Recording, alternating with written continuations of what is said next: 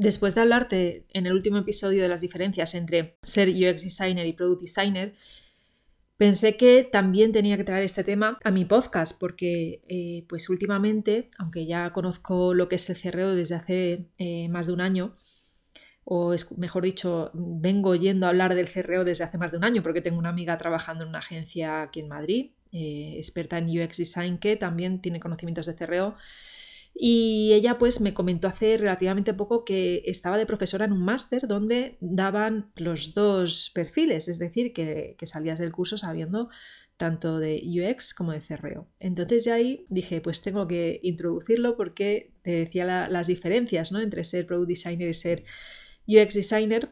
Pues vamos a ver un poquito qué es eso del CRO, porque como te decía, es un, tema que, ya existe desde hace bastante tiempo, pero pues bueno, si se está uniendo al perfil de UX, algún motivo habrá, ¿no? Vamos a indagar un poquito en esta mini píldora. Hola, soy Gema Gutiérrez, diseñadora de productos digitales. Te doy la bienvenida a un nuevo episodio de píldorasux.com, la mejor forma de aprender diseño de experiencia de usuario explicado con claridad y paso a paso. Aprende con una pequeña píldora cada semana estés donde estés.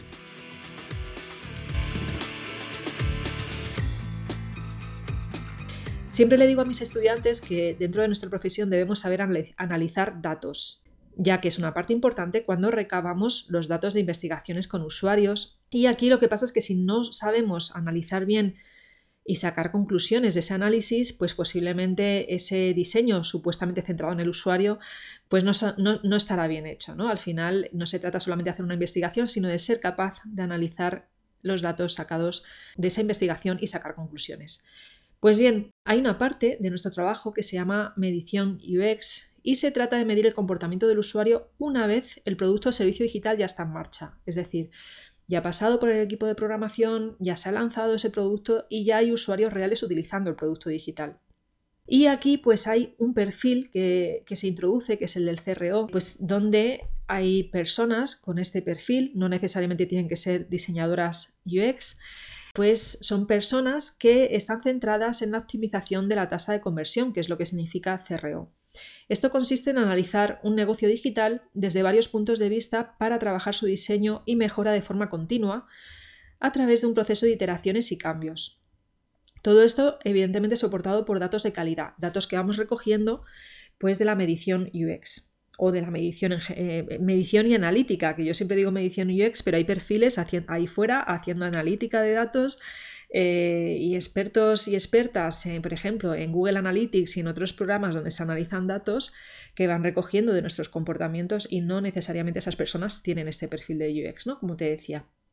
Entonces, volviendo al tema de la optimización de la tasa de conversión, te comento que pues, han surgido agencias en los últimos años expertas en CRO. Eh, no he dicho exactamente en inglés cómo se dice, es Conversion Rate Optimization. Y estas agencias, que son expertas en CRO, tienen los, eh, los, siguientes perfiles dentro de sus equipos. Tienen perfiles de UX, UI, tienen perfiles de desarrollo front-end y back-end, tienen perfiles de analistas web, tienen perfiles que tocan el tema de psicología, que saben de neuromarketing, de lo que se llama Emotion Driving Design, tienen perfiles de copywriters, eh, tienen perfiles también, como no, de UX Writer y tienen perfiles de marketing online, muy especializados sobre todo en SEO y, muy unidos a esa parte de eh, análisis web.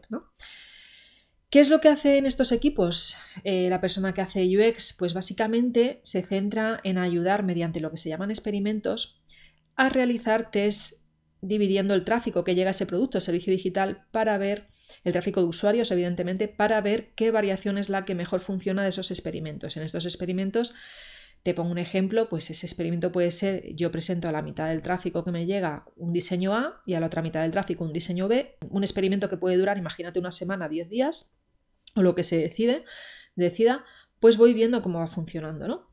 Estos perfiles de UX pues también tienen conocimientos sobre lo que se llama economía del comportamiento y aplican esos mismos conocimientos a estos experimentos que se lanzan donde todo el equipo participa. De la economía del comportamiento ya te hablaré en otro episodio más adelante, pero te comento que este, todo este procedimiento del que te estoy hablando, todo esto es un proceso iterativo donde se mide, se analiza, se prioriza, se testa y se implementan los cambios eh, una vez que se han analizado los datos del comportamiento de los usuarios y de qué diseño eh, o qué cambio que se ha realizado en el diseño funciona mejor. Y hasta aquí la mini píldora. Es verdad que hoy es muy cortita. Otro día te hablaré sobre qué es esto de la economía del comportamiento y, profundizaré un poquito más para quien quiera formar parte de ese mecenazgo que he lanzado de mi, de mi, podcast. Así que nada, nos vemos dentro de, de unos días y espero que vayas aprendiendo poquito a poco todo lo relacionado con el diseño de experiencia de usuario y todas las ramas, pues al final que de alguna forma vamos tocando. Hasta luego. Si te ha gustado este episodio, puedes recibirlo cada semana en tu correo electrónico. Suscríbete ahora en pildorasux.com barra podcast o a través del enlace que encontrarás en la descripción del podcast. Muchas gracias por escucharme y hasta la semana que viene.